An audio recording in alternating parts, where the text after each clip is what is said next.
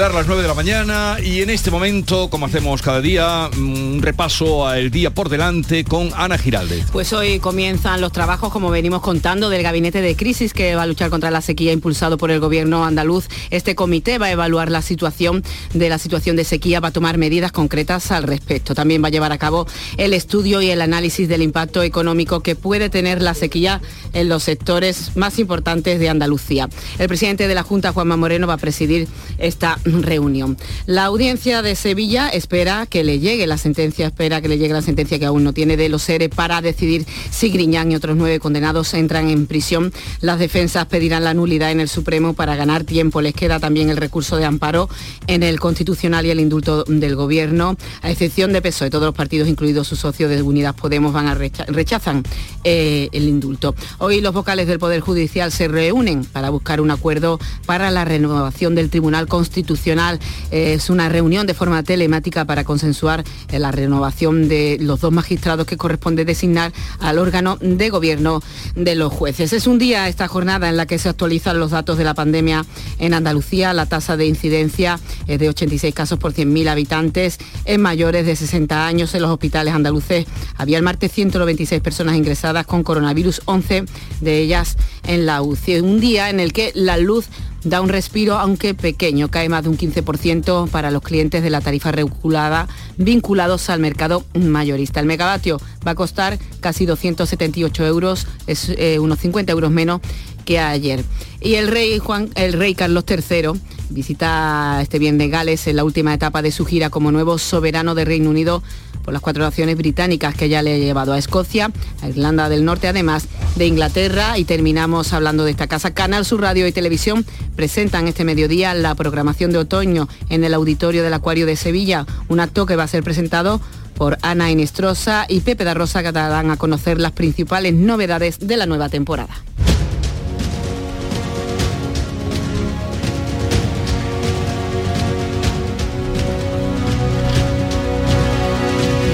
Minutos, continuamos en tertulia y cambiamos ahora de cambio de paso para ir a otros temas.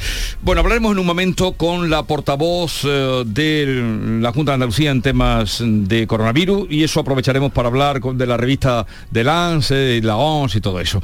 Otro asunto, eh, en la apertura del año judicial en Andalucía, que fue ayer en Granada, el presidente de la, del TSJ reclamó lo que vienen reclamando mm, desde arriba, desde instancias superiores, eh, y lo dijo además con unas palabras, mm, como, estando ya cansado, renovación del Tribunal, de, Tribunal Constitucional, y también pidió más medios para impartir la justicia. Hoy se van a reunir precisamente eh, pues, eh, los vocales del Consejo General del Poder Judicial para ver si se sale de ahí. ¿Cómo veis este asunto? ¿Se saldrá? Porque esto parece el día de la marmota. Totalmente Totalmente. Yo creo que eh, tú decías que, Lorenzo del Río, el presidente del TCJ, eh, daba impresión de estar cansado de esta situación. Yo creo que todos los ciudadanos no con la exageración que dijo la ministra, ¿verdad? Que se habla en los autobuses y en los trenes. como eso. Una exageración, pero, pero sí, a cualquiera que esté medianamente informado le parece que esto de verdad mm, pasa de castaño oscuro, no, es sostenible, ¿no? Porque al final eh, es el funcionamiento de las altas instancias del Poder Judicial lo que está en juego. Eh, yo creo que hay que llegar a una solución, tienen que llegar a una solución, tienen que encontrar un punto donde, oye, mm, esto no puede ser un, nombre a cambio de otro. Es que de verdad es todo tan, tan descarnado. Se ve mm, la importancia de, la liturgia del poder es que no se le descubran los hilos. Y aquí es que lo vemos, mm, la urdimbre la vemos, mm, no el, el bordado hecho, sino cómo van pegando las puntadas y ninguna es sin hilo, todas son con hilo. Entonces, yo la verdad mm, manifiesto mi cansancio absoluto con esta, con esta cuestión. Pero si fuese solo eso, yo creo que lo de la justicia necesita una revisión general porque al final eh, los ciudadanos llega un momento en el que nos cuesta mucho creer en las cosas. Estábamos hablando de lo de los ERE cuántos años y solo ha salido una de las de, de las vías, solo se ha resuelto sobre una, pero es que hay millones de casos. Yo, mm, viendo lo de corrupción y tal, me acuerdo mucho de todo lo que pasó en el ejido, en mi, en mi pueblo, con el caso Poniente, que saltó en 2008, que quedó visto para sentencia hace más de un año, en junio de 2021, y de lo del que no se sabe nada aún y ahí, pues eh, desde el que era alcalde hasta un montón de, representantes también muy importantes eh, esperando sentencia y han pasado por la cárcel. En fin, es que cuando pasa tanto tiempo, mm, ¿cómo creer en que todo esto sirve para algo? Porque al final se nos ha olvidado ya a todos, o sea, mm, los ciudadanos, al final hay un sentimiento de, posible impunidad ante lo que se haga y la justicia se pone las pilas y no solo en esto, que por supuesto nos tiene ya agotado lo del Consejo General del Poder Judicial, sino en general en todo. Y precisamente ayer reclamaban más medios y medios desde luego se necesitan porque parte del retraso tiene que ser achacable sí o sí a esa falta de medios que hay. Sí, bueno, vamos a ver, yo creo que lo del Consejo General del Poder Judicial hay un bloqueo político por parte del Partido Popular mm, de manera clara. Eh, entonces, eh, ha habido elecciones en este país ya hace un tiempo, mm, está dentro de año y medio acabará la legislatura y el Consejo que tenía que haberse renovado porque está caducado hace cuatro años, no seis meses, ni ocho, ni diez, sino cuatro años, bueno, pues eso se tiene que se tiene que resolver. ¿no? Entonces, eh, dice África, claro, ¿verdad? Los medios de, la justicia. Yo creo que eh, todos los ciudadanos aspiramos que algún día, eh, esperemos que pronto, la Administración de la Justicia se parezca a la Agencia Tributaria Española, que es súper eficaz, como sabemos todos. Sí. es, una maquinaria, padecemos todos. bueno, pero quiero decir que funciona a la perfección, vamos, no se le pasa ni una a la Agencia Tributaria, ¿no?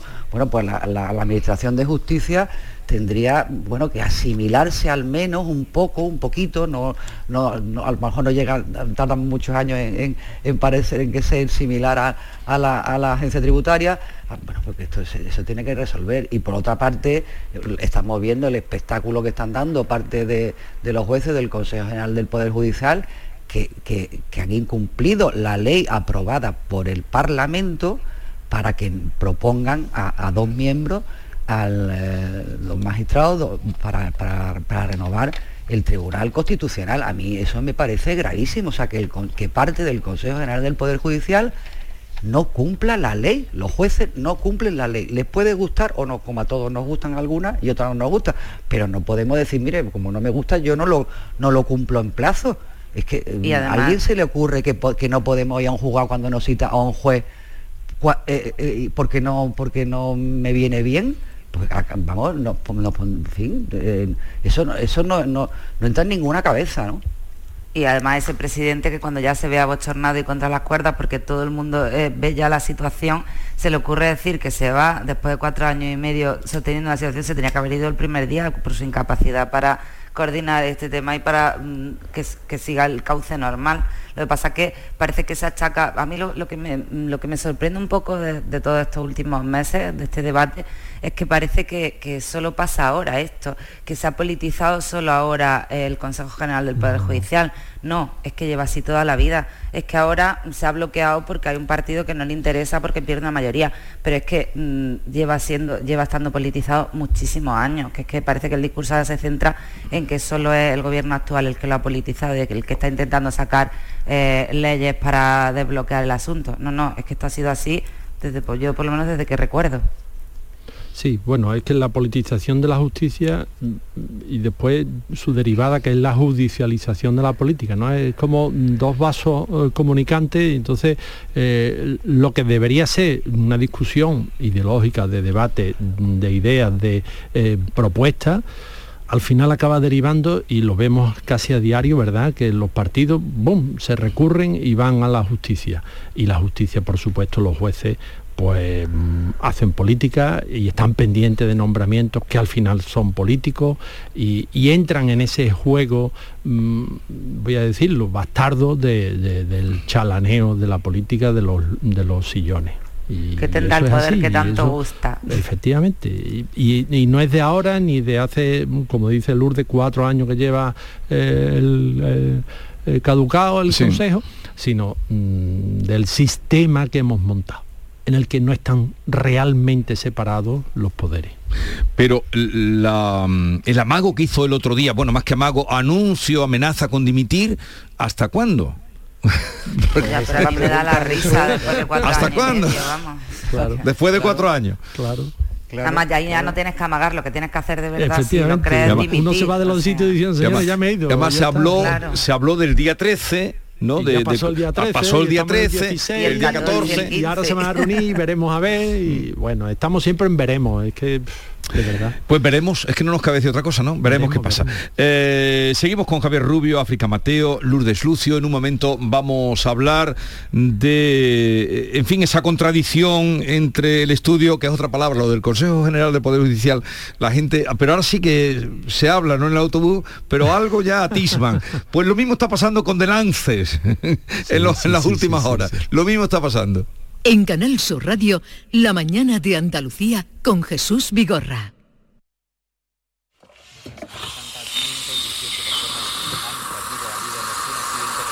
Cada día hay más hombres que saben que la plancha no es solo una entrada de roja directa.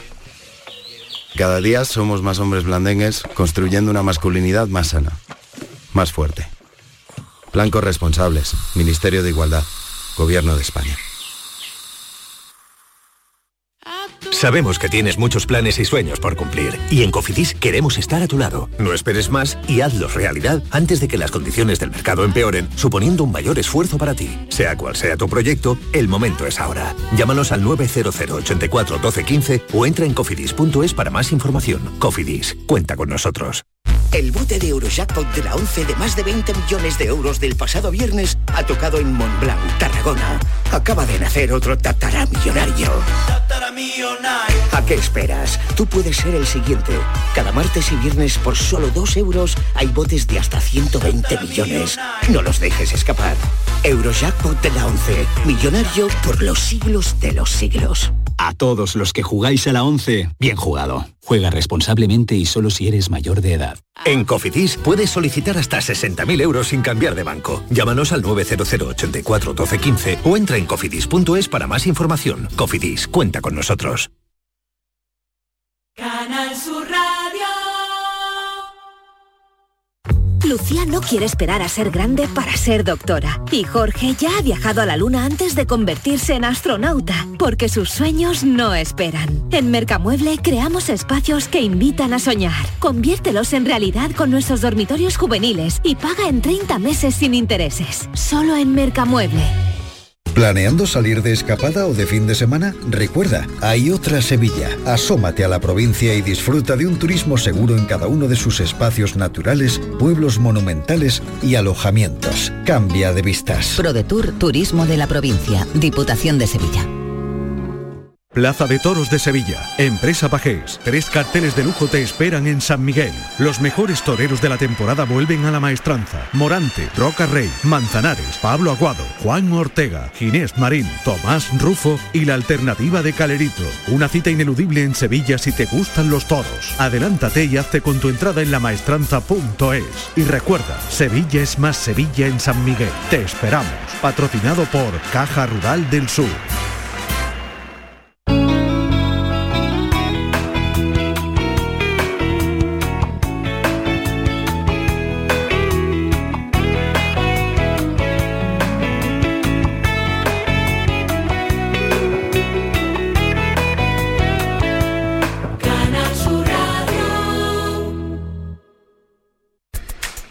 Nuevo servicio de atención a la ciudadanía de la Junta de Andalucía. ITV, oposiciones o algún trámite complicado? 012. Recuérdalo así, 12 meses o 12 horóscopos, pero con un cero a la izquierda, porque nunca un cero a la izquierda fue tan útil. Ahora todo está en el 012. Junta de Andalucía.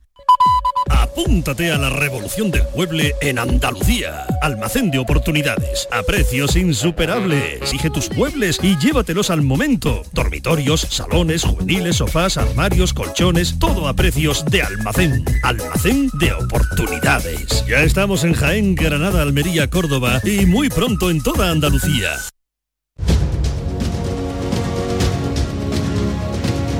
En Canal Sur Radio, La mañana de Andalucía con Jesús Vigorra.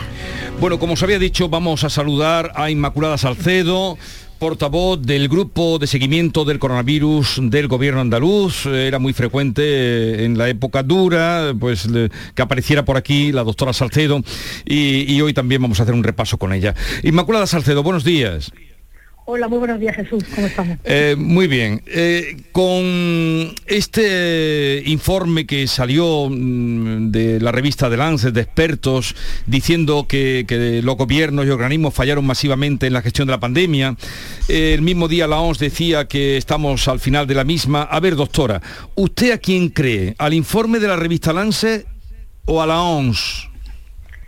Bueno, pues mire, no es fácil porque verdaderamente, claro, el análisis que se hace en el informe es bastante cierto, rigurosamente cierto, porque se ha analizado un montón de, factores que venimos comentando incluso nosotros en Andalucía, como me había oído muchas veces hablar de, la economía, de la salud mental, de la importancia de la vacunación, de las medidas de salud pública, que la salud pública es todo, y ha habido por parte de, muchos eh, expertos, como comentamos, y de mucha gente que ha hablado en los medios de comunicación, de, hablando con mucha alegría de retirar mascarillas, de hacer medidas no basadas en la evidencia científica. La OMS, imagino que habrá dado unas instrucciones generales y habrá tenido en cuenta todo esto, pero evidentemente el análisis de los expertos a mí me, da garantía y me, me reafirma en que hemos hecho las cosas en Andalucía bien, porque habla de anticiparse a los acontecimientos, de coordinar la economía con la, con la salud pública, con la asistencia sanitaria, estábamos acostumbrados solamente a incidir en hospitales, centros de salud, pero no en coordinar todas estas medidas de salud pública. Y, como dice el informe, que, también le comento estas cosas en alguna ocasión, Estados Unidos, por ejemplo, que era el sistema sanitario más potente del mundo y en el que más dinero se ha invertido en tecnología, era de los que más muertos tenía. ¿Por qué? Porque había descuidado la salud pública y la prevención. Entonces el informe mm, hay que hacérselo mirar y la conclusión que tenemos que sacar es que hay que reflexionar para que no nos vuelva a pasar. Bien, eh, está usted como más de parte, o, por lo menos eh, toma en consideración importante el informe de la revista de la OMS, el informe de los expertos. Y lo que dice la OMS de que estamos al final, ¿usted cree que estamos al final de la pandemia? Bueno, si la OMS lo dice, evidentemente son ellos los que lanzarían, digamos, al final de la pandemia. Puede ser que eso sí que sea verdad y que estemos al final de la pandemia como tal, pero también eh, evitar y lanzar campana al vuelo en quitar medidas de prevención acercándose el invierno y acercándose la gripe y los virus respiratorios es otra cosa, ¿vale? Que estemos al final de la pandemia no significa que aquí no ha pasado nada y que ya pues ancha Castilla, ¿no? Sino que evidentemente el, el, concepto de pandemia como tal, ahora mismo con la incidencia acumulada que tenemos, pues posiblemente estemos casi al final, pero desde el punto de vista epidemiológico obviamente no quiere decir que, no hagamos las medidas preventivas que, tocan. O sea, usted es partidaria, bueno, usted y, quien representa, ¿no? Como portavoz del gobierno andaluz en temas de coronavirus, de que se mantenga en los transportes públicos eh, la mascarilla. Nosotros no hemos modificado nada en el gobierno andaluz, las normas que hay son las que hay y obviamente hasta que no eh, tengamos mucha, mucho más datos a diario que vigilamos, no estamos a favor de quitar ninguna medida de prevención. En centros sanitarios por supuesto, en centros sociosanitarios, en transportes públicos y lugares donde se acumulan personas, a día de hoy, donde no se garantiza la distancia social, consideramos que aún se tienen que mantener las medidas de prevención, porque ahora viene el frío. Lo que pasa es que ha habido mucha relajación, ¿eh? porque nos hemos acostumbrado y, olvidamos que en según qué sitios hay que llevar la mascarilla. Es obligatorio todavía, transportes públicos o, o al entrar a una farmacia o en los lugares, los centros sanitarios. Efectivamente, quizá en alguna tienda en concreto, una óptica tal, podríamos valorar, que todavía no se ha decidido en nuestros comités, eh, la posibilidad de retirar mascarillas, pero desde luego en los sitios donde se acumulan personas, transportes públicos, obviamente centros sanitarios, sociosanitarios, que somos los primeros que estamos hartos de estar vendiendo con la mascarilla, que somos personas, pero hay que llevarla por responsabilidad individual y colectiva, como vengo diciendo. Eh, mantenemos las medidas porque mm, consideramos que en el momento que se Fíjese que cuando en verano se quitaron las mascarillas, eh, al aire libre incluso, hubo un repunte de gripe, ingresado de gripe en el hospital en verano. ¿Por qué? Porque los virus respiratorios se transmiten como se transmiten. Y mm, en el momento que relajemos las medidas, repuntan las los contagios respiratorios. Por cierto, ¿qué datos tiene usted? ¿Tiene ya los de hoy? Bueno, sí, tengo los que tenemos, como saben, son martes y, y, viernes. tenemos, sí, tenemos hoy una incidencia acumulada en Andalucía de 86,10 en los mayores de 60 años, que es lo que nos pide el Ministerio. Nosotros, de todas maneras, como vigilamos día a día, sabemos que por debajo de los 60 años tenemos 52,30 con, en, gente de 60 a 69 y que los mayores se eleva científico, ¿no?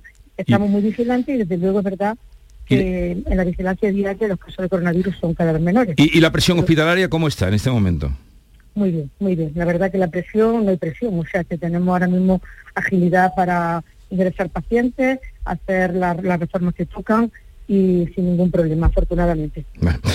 Otro asunto, eh, ¿qué pasa con aquella auditoría que hace dos años anunció, eh, digo por si usted tiene noticia o la ministra ha comunicado algo, la ministra de Sanidad, se anunció igual que, este informe de, de, de Lance, pues sería otro informe, pero que se encargó que se iba a hacer, se anunció hace dos años. ¿Qué ha pasado con esa auditoría? Pues la verdad que no lo sé. Yo a nivel nacional la verdad me pierdo un poco. Sé que ha habido un retraso en ciertas actuaciones de salud pública y que se, pidió por una serie de, personas y, no sé en qué situación está. Verdaderamente no estaría mal que aprovechando la Agencia Estatal de Salud Pública se retomaran estos temas con, con rigurosidad ya de una vez porque no podemos dar lugar a que ocurra de nuevo una situación como esta. ¿no? Es verdad que en la Ley de Salud Pública de 2011 ya se hablaba de agencias estatales, de, de reforzar la salud pública y la atención primaria y demás, pero al día de hoy no se ha analizado. En cualquier caso, si existiera un informe nacional, se vería que no va muy en desacuerdo con lo que dicen los expertos mundiales y que nosotros, mm, quiero recordar que en Andalucía el 30 de enero ya teníamos el comité de expertos y no había ningún caso en España. O sea que que hay que adelantarse al acontecimiento está claro y que ya vamos un poco tarde. Bueno, eh, por, eso de adelantarse, se está hablando de que los virus gripales, y lógicamente al quedarnos sin mascarilla, pues aumentarán eh, y que desaparecieron casi eh, en estos dos años, se espera que vuelvan a ocupar un espacio importante para este invierno. ¿Tiene usted alguna información, algo que nos pueda decir en ese sentido? Pues mire, efectivamente cuando hay una, una situación en otros países que están en, otras eh, latitudes de incremento de gripe de virus respiratorio, eh, como si se refrán vulgarmente, cuando la barba de tu vecino vaya a pelar, yo creo que tenemos que estar muy atentos, que puede ser que es muy factible que con la llegada del invierno y la transmisión de los virus respiratorios tengamos repunte. Estaremos muy vigilantes, que para eso estamos los servicios de salud pública vigilando día a día, todos los días del año, efectivamente, 24-7, para ver un poco cómo van apareciendo.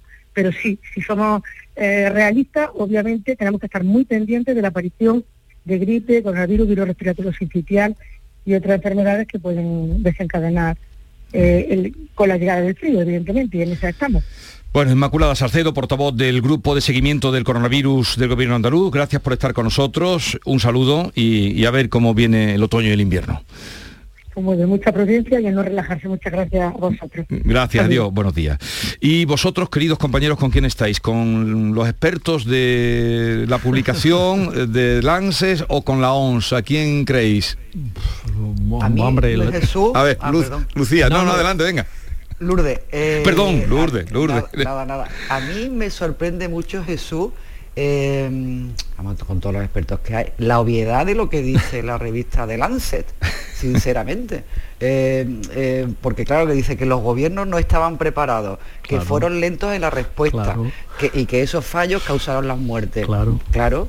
Pero es que además es que durante la pandemia nos enteramos que no había mascarilla suficiente, que no había equipo de protección suficiente, que esas mascarillas, esos equipos de protección los fabricaban en China no lo fabricaban en, en, no sé, en, lo fabricaban, lo fabricaban en China. Nos enteramos de una y padecimos eh, una serie de consecuencias. Entonces me parece que el informe de Lance para mí ha sido bastante decepcionante. Ni siquiera, vamos, no, hay que exigirle a de Lance que lo haga, pero, pero ni siquiera mm, eh, eh, se sabe a ciencia cierta cómo saltó el virus, o sea, cómo saltó el, el COVID, si, si, si eso se generó en un laboratorio o fue por un mercado chino como cuenta estupendamente Steven Soderbergh en la película mm. eh, Contagio, ¿no? Que no, sé si la habéis visto. Sí, como no. No, da, muchas ganas de verla, la verdad. Que era anterior, esa película era anterior, pues empezamos anterior, sí. Mm. Entonces, pues ahí se ve, ¿no? Dice, el murciélago coge el plátano, el plátano coge un lechón, el lechón acaba.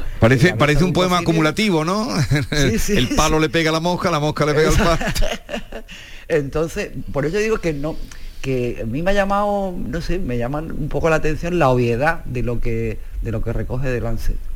sí, pero por obvio no deja de ser, de ser real, porque al final lo que está claro es que la OMS mm, no es que iba tarde, iba muchísimo más, y a los gobiernos les costaba reaccionar a la OMS mucho más, y de hecho se la criticó.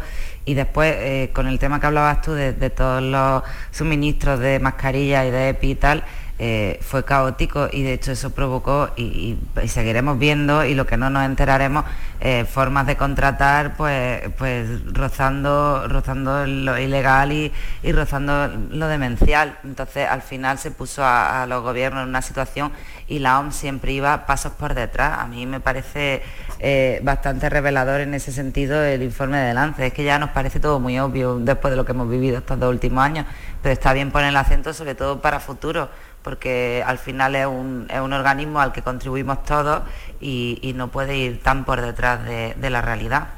Yo, mm, sin embargo, quiero mm, plantear qué es lo que hemos aprendido de la pandemia. No, no los gobiernos, no porque claro, esto que estaba diciendo Lourdes, pues eso es evidentísimo, ¿no? Que, llegamos tarde, que no había suministro de equipos, que eh, dependíamos de un país que era el que estaba fabricándolo todo. Todo eso lo sabemos. Pero nosotros, cada uno mm, de los oyentes que ha aprendido de la pandemia, porque claro, si la cuestión es que nos tienen que dar autorización para quitarnos la mascarilla o nos tienen que eh, prohibir montarnos en el autobús mm, sin mascarilla para que lo usemos, entonces no hemos aprendido nada. Si nosotros incorporamos a nuestro, em, a nuestro modo de vida, a nuestras costumbres, a nuestros hábitos consuetudinarios, que cuando tenemos una sospecha de que podemos estar resfriados, usamos la mascarilla para conducirnos eh, con el resto de, personas con las que interactuamos, ya habremos sacado algo en claro. Pero si aquí todo se reduce a que el gobierno mm, autorice, el gobierno prohíba, mm, pues yo creo que hemos perdido el tiempo. Y, creo que todavía estamos en esa sensación, ¿no? Porque yo veo, mm, eh, eh, voy por la calle y me encuentro personas que usan la mascarilla. Claro, yo no sé si es que esa persona eh, está inmunodeprimida, si tiene unos síntomas de, mm, no sé, febriles o una febrícula o lo que sea, y entonces, pero en la mayoría me parece que usan la mascarilla como protección pasiva, para que no les llegue el virus, cuando sabemos que el tipo de mascarilla que usamos es preventiva para que nosotros no contagiemos a los demás. Entonces, mm, o sea, como, como idea general de salud pública, me parece que no hemos aprendido mucho, me parece. Sí, pues que tenga razón, porque yo creo que el tema de las mascarillas eh, que durante la pandemia pues no solamente nos protegió del COVID, sino también de la gripe, no hubo gripe, no hubo gripe. Estaban, estaban, las farmacias un poco desoladas porque ni siquiera los niños se resfriaban, o sea, no, no, no se compraban medicamentos para los resfriados, que, ahora tienen, ahora viene una época donde ellos hacen un, negocio considerable, ¿no? Entonces es verdad que no sé, que, que no es mi caso, pero, pero creo que mucha gente no ha incorporado en sus hábitos eh, el ponerse la mascarilla en sitios cerrados, poco ventilados.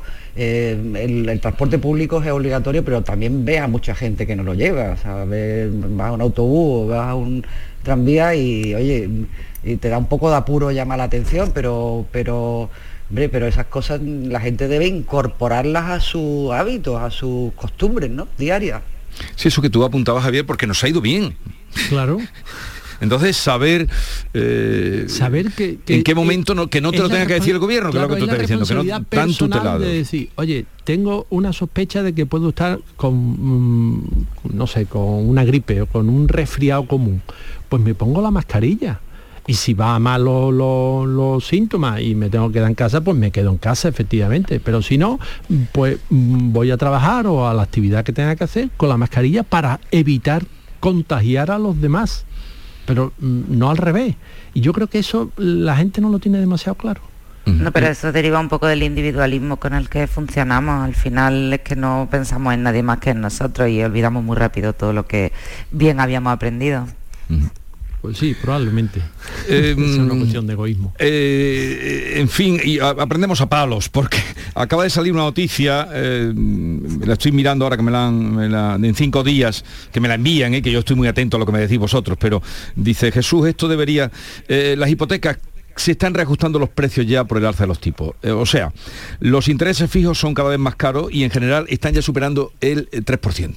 El 3%. Sí, sí, sí, va y, para y además, en tu periódico, hoy el titular, me refiero al ABC, eh, titula ahí, los andaluces pasarán a pagar casi 150 euros más al mes por su hipoteca. Pero ojo que mi, mi compañero Paco Vocero ya nos ha dicho que podríamos terminar eh, eh, en el Uribor a más del 3% antes de que finalice el año.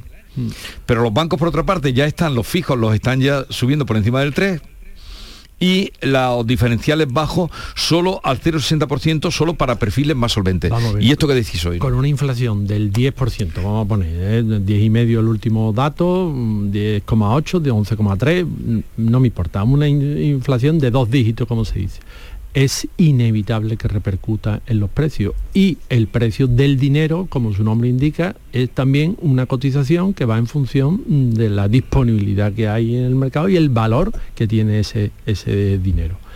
Por lo tanto, van a seguir subiendo. Sí, eh, el 3%, pues sí, lo vamos a alcanzar.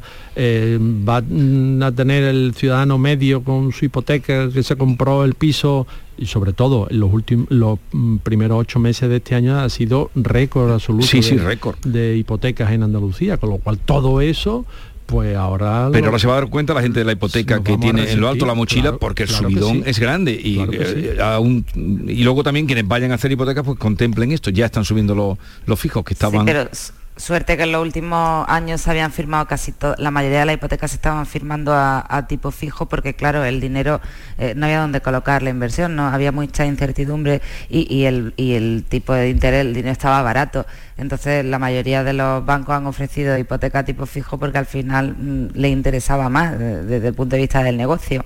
Entonces, bueno, por ahí algunos se van a escapar, pero al que le toque firmar una hipoteca Ahora, ahora, que cuidado. sepa, eh, en fin, Sí, que- sí.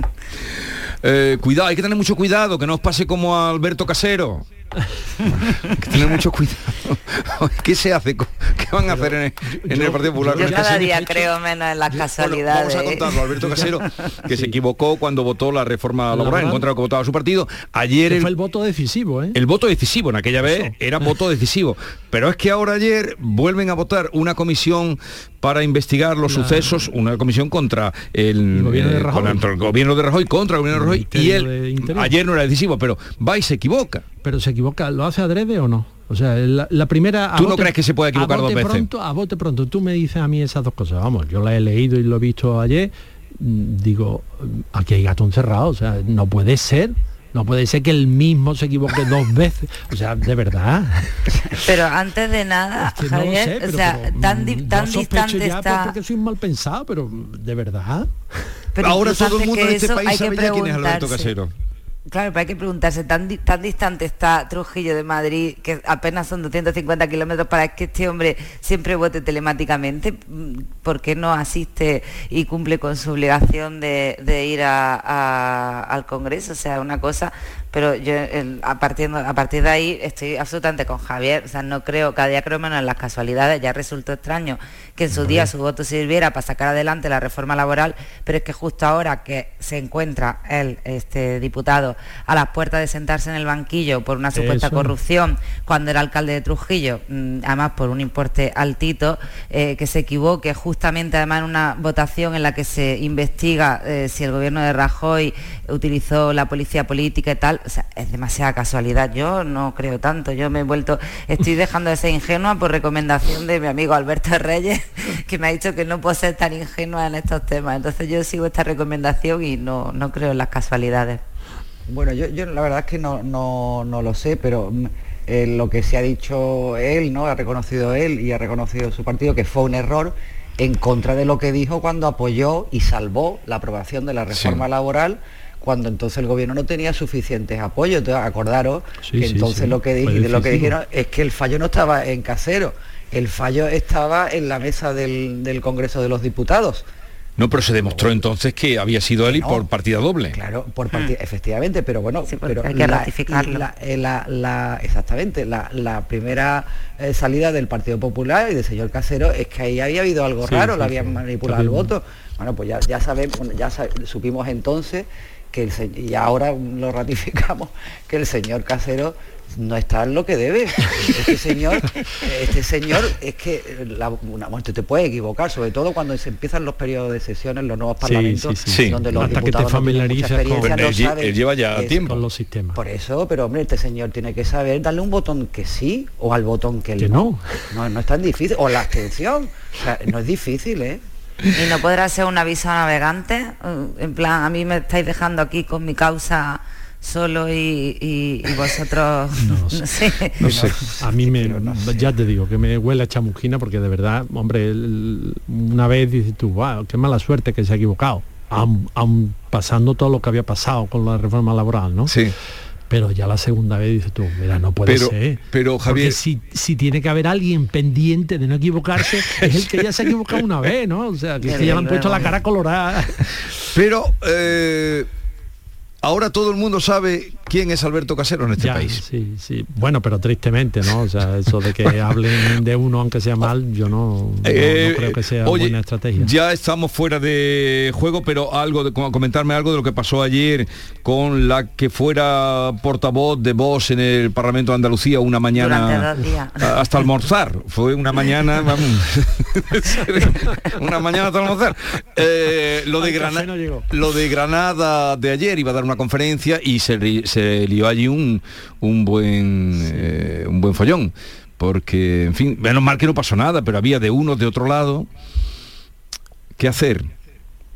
Bueno, al final esto un poco lo de siembra viento y recoge tempestades sin justificar en absoluto lo que, lo que pasó ayer. Para empezar, ella ya iba con, una actitud, porque si repasáis el, su Twitter, ella ya en el coche cuando iba camino del acto eh, ya iba un poco calentando el ambiente. Por cierto, mm, hay que serlo y parecerlo. Lo mínimo que debería hacer es ponerse el cinturón de seguridad cuando vaya conduciendo y grabe un vídeo. Aparte que grabar un vídeo conduciendo, pues en fin, eh, tiene lo suyo. Pero bueno, al margen de todos estos detalles, los que no ha caído, como otros muchos que no cayó en su día, eh, ella cuando entra y es, que es el mismo, esa impostura propia de ella que, le lleva a estas cosas y que algún día se le van a complicar mucho más, porque al final ayer, bueno, ha quedado todo en una anécdota, pero algún día se le van a complicar las cosas, entonces no se pueden llevar los temas al límite como hace ella.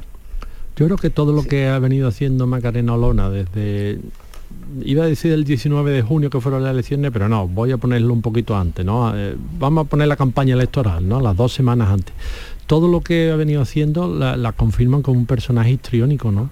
Que, eh, al final eh, ella misma ha destruido el personaje político que había creado. Eh, y, son de repente como tú dices no no llegado al almuerzo y ya dimito y ahora me voy porque estoy enferma pero reaparezco con el camino de Santiago y me doy un baño de masa, bueno, un bañito de masa allí con una serie de seguidores y ahora voy a Granada y espero que me jalen los unos y que me abuchen los otros. O sea, ¿a qué juega esta señora, de verdad? ¿A qué juega? Sí, bueno, pues yo, yo, vamos, yo no, vamos, además del análisis político, yo creo que lo que pasó ayer en la universidad hay que condenarlo, ¿no? No, no, eso por supuesto, ¿no? contra sentido que una dirigente... Tiene todo el derecho de hablar, claro. Sí, es dirigente política, vaya a la universidad, ni más ni menos que a la Facultad de Derecho y, se le intente, luego habló y dio dos horas de conferencia, ojo, ¿eh? pero que se le que se le impida, se le escrache, vamos, se le, a mí no me, eso no me parece de recibo. Lo que pasa es que la señora Olona, eh, ha dicho también África, ¿no?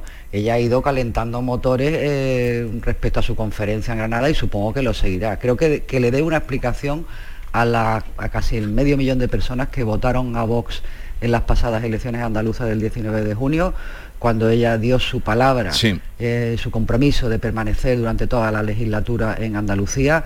Creo que no se ha explicado, ayer nos enteramos por Santiago Abascal que la señora Lona ya no milita, en, eh, en, Vox. Eh, ella dijo en el Parlamento y lo justificó que no iba a ser senadora de la comunidad porque su compromiso era estar aquí en Andalucía y no ha explicado las razones de, su, de su marcha, que yo creo que no tiene que ver solo con ella, yo creo que ella estaba muy sola en en Vox, eh, nos estaban contando eh, en, la toma de decisiones con, la, opinión de la que era su portavoz, o sea, ha sido su candidata y estaba muy, eh, muy cuestionada internamente, ya durante la campaña eso se vio claramente, a Abascal no la dejó sola ni un segundo de dar mítines ella, ella por sí misma, ¿no? luego le criticaron mucho la campaña, decían desde Vox que, era, que le, habían instado a abandonar la parodia andaluza, ¿no? cuando se cuando se impostaba de, efectivamente de andaluza, ¿no? Pero dicho eso, mm, con todas las dificultades que un político vive en su organización política, eso le pasa a muchísimos, ¿no? Creo que debe una explicación muy clara de por qué abandonó, sobre todo a sus votantes, eh, de por qué abandonó la política andaluza después de comprometerse a permanecer aquí cuatro años. Eso en términos taurinos tiene un nombre, que es la espanta. La espanta.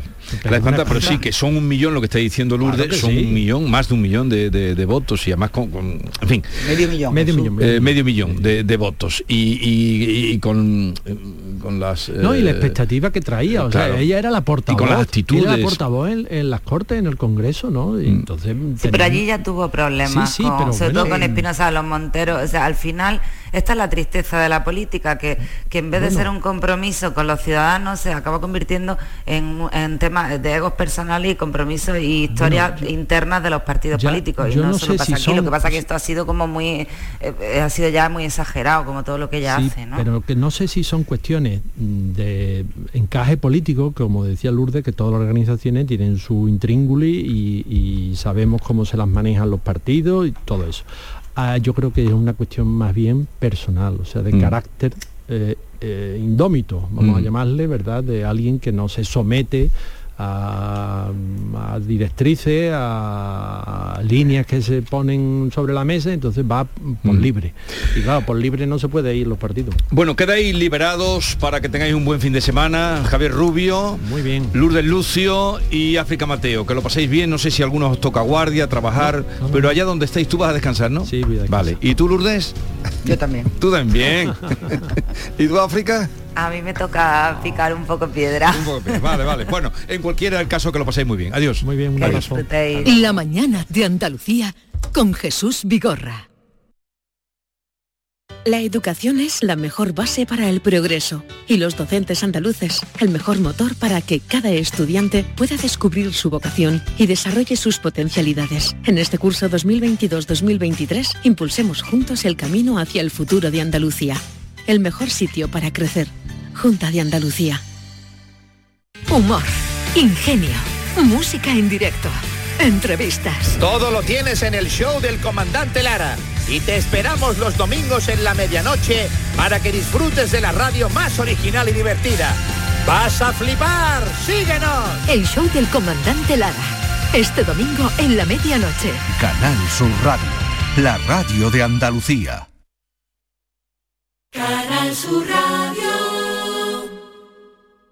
Queremos seguir dándole alas a tu negocio. Por eso, en Caja Rural del Sur trabajamos día a día para que tu negocio no tenga fronteras. Ponemos a tu disposición expertos en negocio internacional que te darán respuesta inmediata, siempre que lo necesites. Caja Rural del Sur. Formamos parte de ti.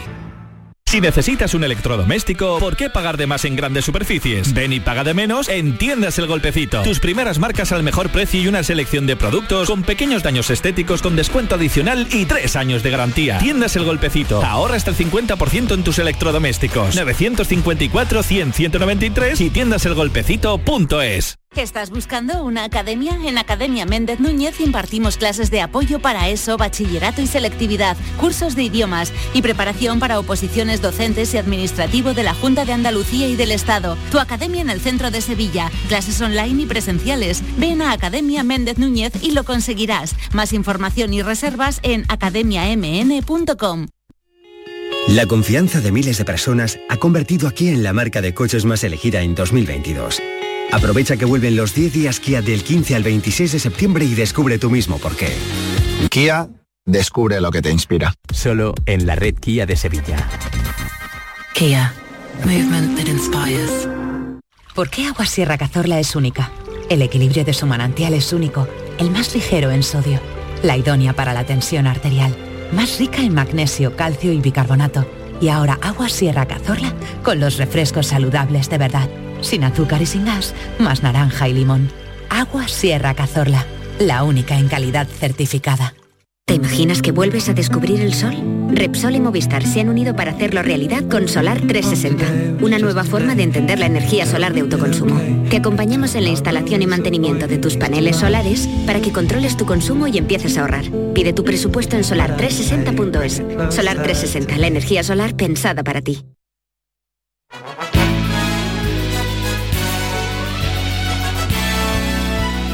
La mañana de Andalucía con Jesús Vigorra.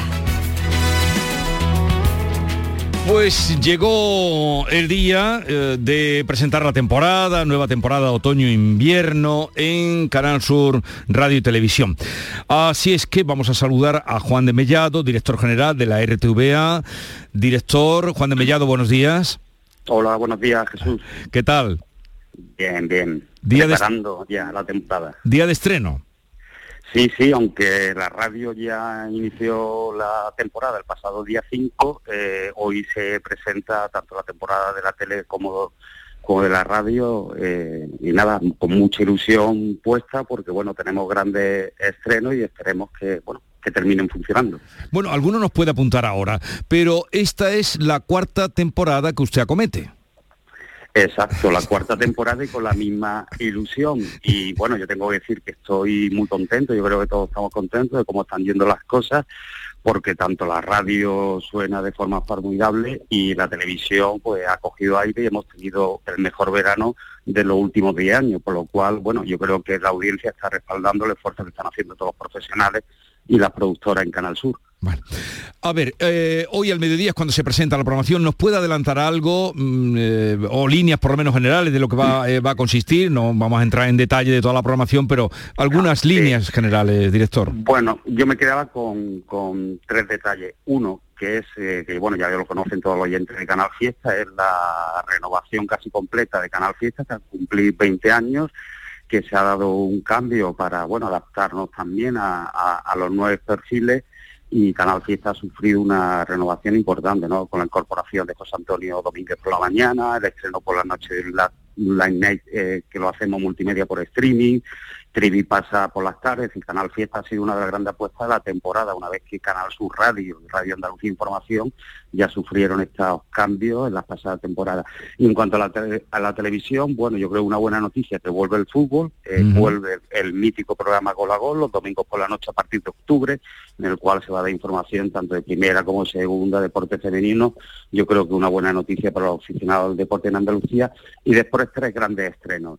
Eh, los lunes por la noche, un programa cultural de Montando Andalucía, donde se van a ir todos los monumentos y el patrimonio artístico andaluz pues, a, divulgarlo de forma didáctica a los andaluces. Yo creo que va a ser un programa de entretenimiento, pero con mucho eh, pose cultural. Ahí vuelven los compadres, Alberto y, vuelve y, Alfonso, Alfonso, Sánchez. exacto, los dos vuelven a Canal Sur con un programa los miércoles por la noche que van a contarle esos oficios tan característicos de Andalucía con un tono de humor.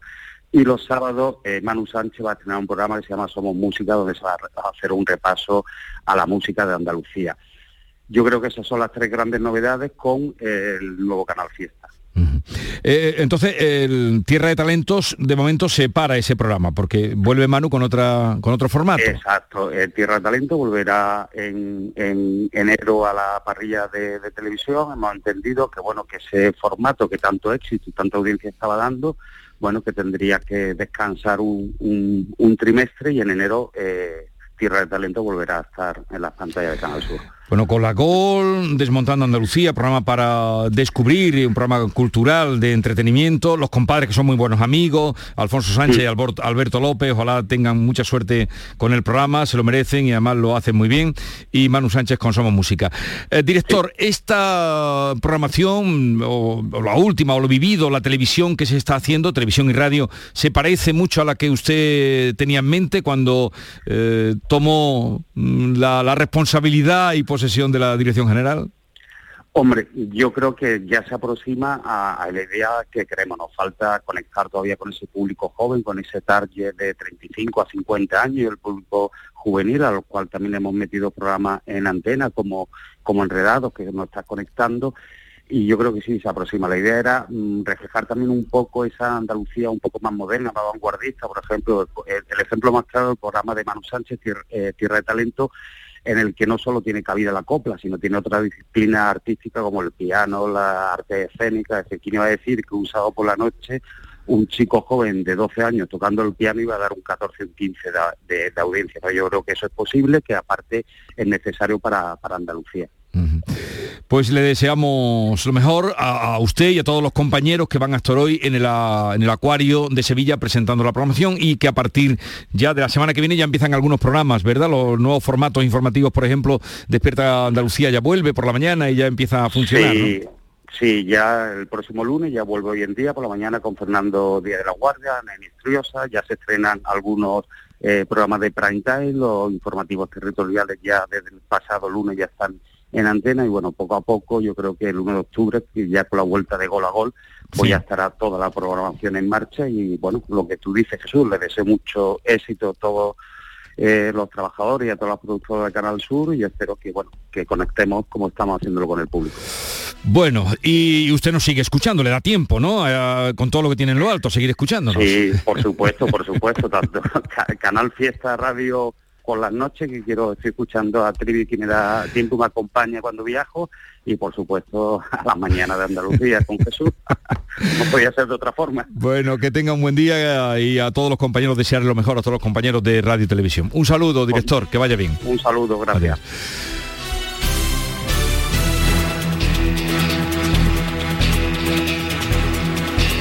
La mañana de Andalucía con Jesús Vigorra. La tarde de Canal Sur Radio con Mariló Maldonado tiene las mejores historias y las más emocionantes. Un programa para disfrutar de la tarde, cercano, pendiente de la actualidad, con un café con humor. Te escucho en tu radio. La tarde de Canal Sur Radio con Mariló Maldonado. De lunes a viernes a las 3 de la tarde. Más Andalucía, más Canal Sur Radio. Canal Sur Radio. Atención Sevilla, llega la exposición más vista del mundo. Bodies, extraordinaria, alucinante, educativa, cuerpos humanos reales. Instalada en el centro comercial Plaza de Armas del 10 de septiembre al 16 de octubre. Venta de entradas en taquilla, exposición y en bodies.es. Descubre la máquina más perfecta jamás creada. Bodies. Atravesaremos mares y océanos para traer hasta aquí las especias de otros mundos. No será fácil, pero la aventura merecerá la pena. Ven a nuestros restaurantes y navega por una cocina de ida y vuelta que conmemora la travesía de Magallanes hace 500 años. Hoteles de Sevilla y provincia, ProDetour, Diputación de Sevilla. Después de un largo paseo, sacas de la mochila una botella de agua. Bebes el último trago y guardas la botella de plástico para después depositarla en el contenedor amarillo para que se convierta en la mochila de alguien, que después... En la economía circular, cuando reciclas, los envases de plástico se convierten en nuevos recursos. Recicla más, mejor, siempre. Lipasan y Ecoembes.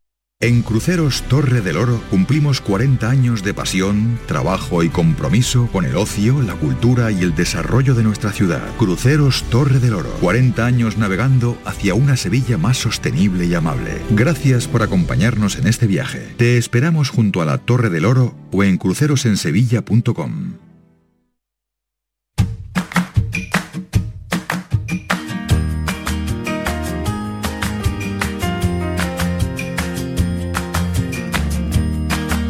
La mañana de Andalucía con Jesús Vigorra. Con Maite Chacón, buenos días. ¿Qué tal Jesús? Buenos días, buenos días a todos. Y con David Hidalgo, buenos días. Buenos días, me gusta mucho el polito que trae Sí, hoy. y a- y a mí ¿eh? me gusta también tu camiseta, pero hoy que estaba yo con el director general, o sea, Sí. con el jefe supremo, ¿por Sí. qué no habéis bajado y habéis entrado en antena también? Ah, pues no tenía ni idea, no tenía yo ninguna Ah, no orden de mi jefe, porque tú tienes un jefe, pero yo también tengo un jefe que eres tú. No sabía Pero yo, no, no, había recibido yo esa orden. No digo, como está el director general, pues eh, aquí se ponen muy serios porque no habéis entrado. Yo te digo una cosa, otros directores generales no me caían bien, pero este sí. Yo con Juan de Mellado tengo muy buena relación. Ay, mira qué político, que es tremendo. Así Ahora- que si tú- ahora le yo cu- me tiro. ¿Sabe Si lo tú que me tiene que dices- hacer Yo me ahora, no? Jesús, deciros que le caían mal. Llama al director general, por favor. No, a Vuelve este- a llamarlo. A este me a Juan cae de bien. Mellado. Los anteriores no sé, pero que si tú me dices, habla bien. con él, si yo he cenado con él y un tío encantador. Un gran periodista.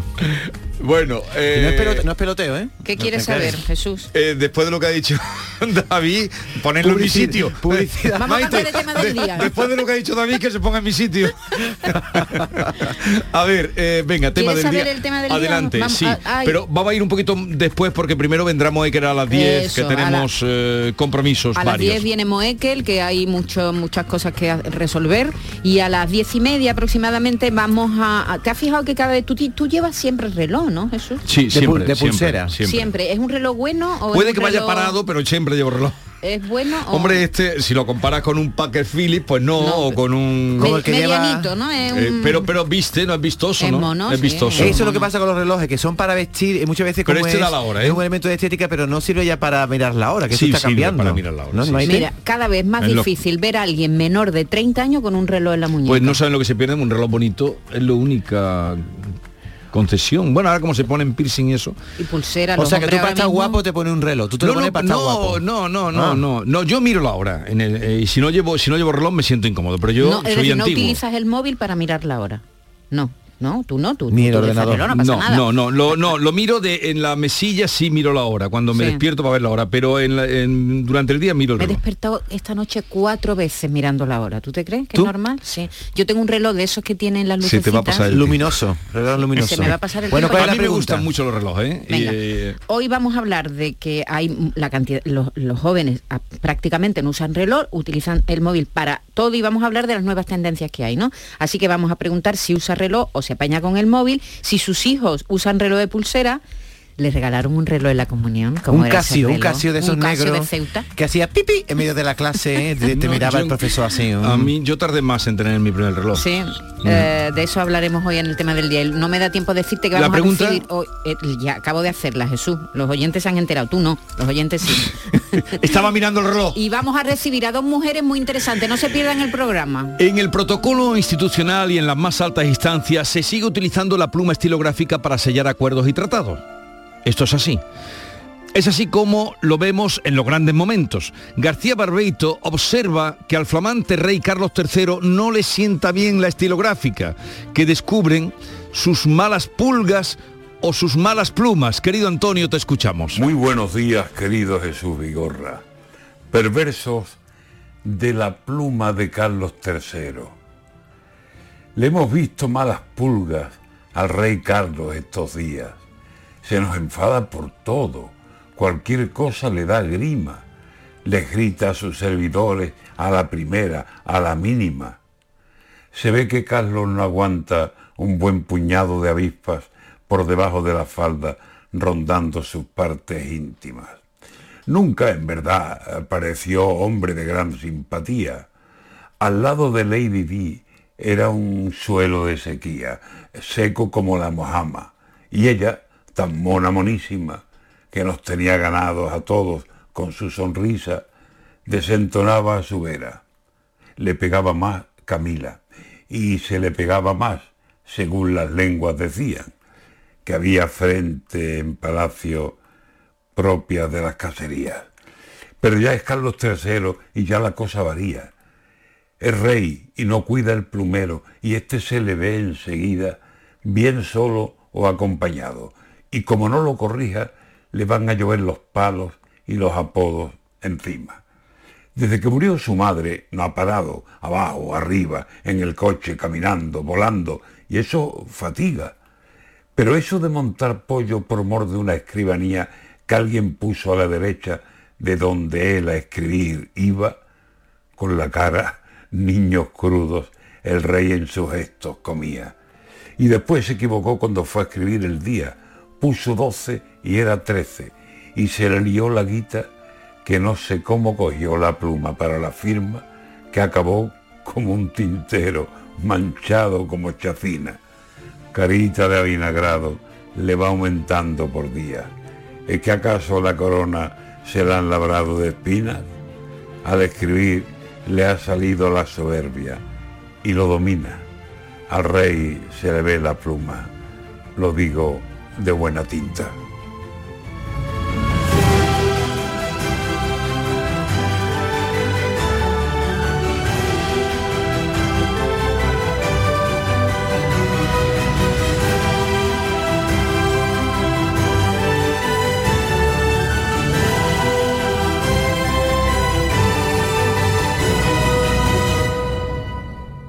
Sencilla, Sencilla, rápida, rápida, fácil de manejar. fácil de Así es la nueva app de Canal Sur Radio. Con todos los programas y audios destacados, los podcasts, emisiones en directo. Para que sigas conectado a nuestra programación y a los espacios que más te gustan y sigue. Cuando quieras, donde quieras. Descárgate ya nuestra app. Todo Canal Sur Radio, Radio Andalucía Información, Canal Fiesta, flamencoradio.com y Canal Sur Radio Música para ti. Cuando quieras, donde quieras. Más Andalucía, más Canal Sur Radio.